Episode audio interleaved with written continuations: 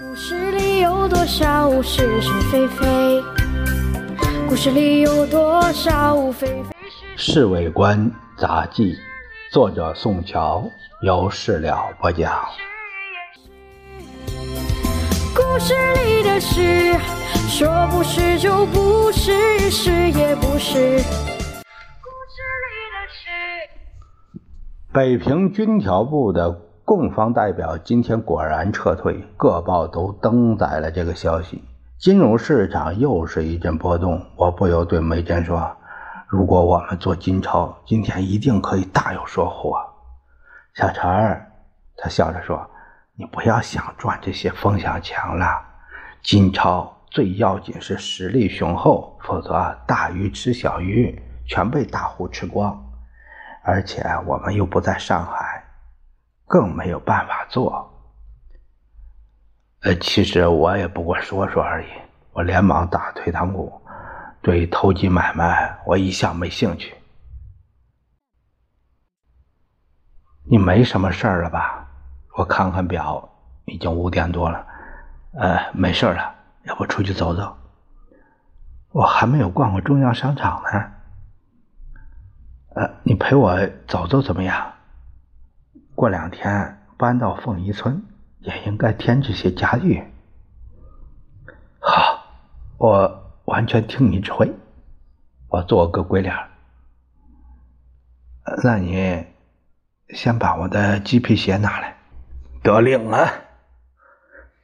我把鸡皮鞋送到他面前，还替他穿上，笨手笨脚的，用不着替我穿。推开我，我替先生整天。拿着斗笠和手杖，怎么会笨手笨脚呢？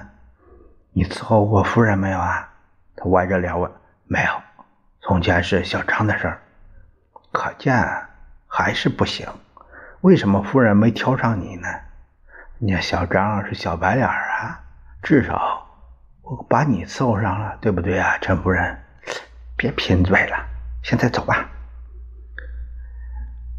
我们到了新街口，一看好像没有年前那么热闹。我起先觉得有点奇怪，再一想明白过来了，原来从前那些当街买卖美元钞票、银元的人，由于紧急措施，再也不敢在街上叮叮当当了。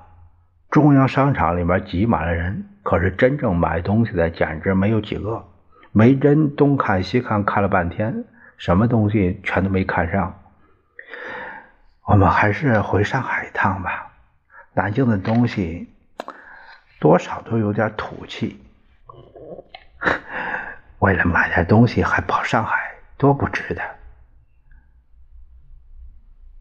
太太如果要想买考究的货色，哎，店里的伙计说话，应该到山西路口那儿开了两家洋行。那我们到那儿去吧，改日再去吧。老杨不知道什么时候来这店里了。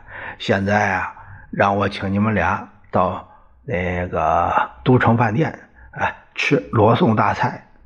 哼，你什么时候跟后边了？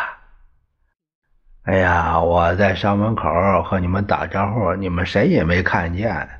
哎，于是啊，我就在你们身后兜了半天了。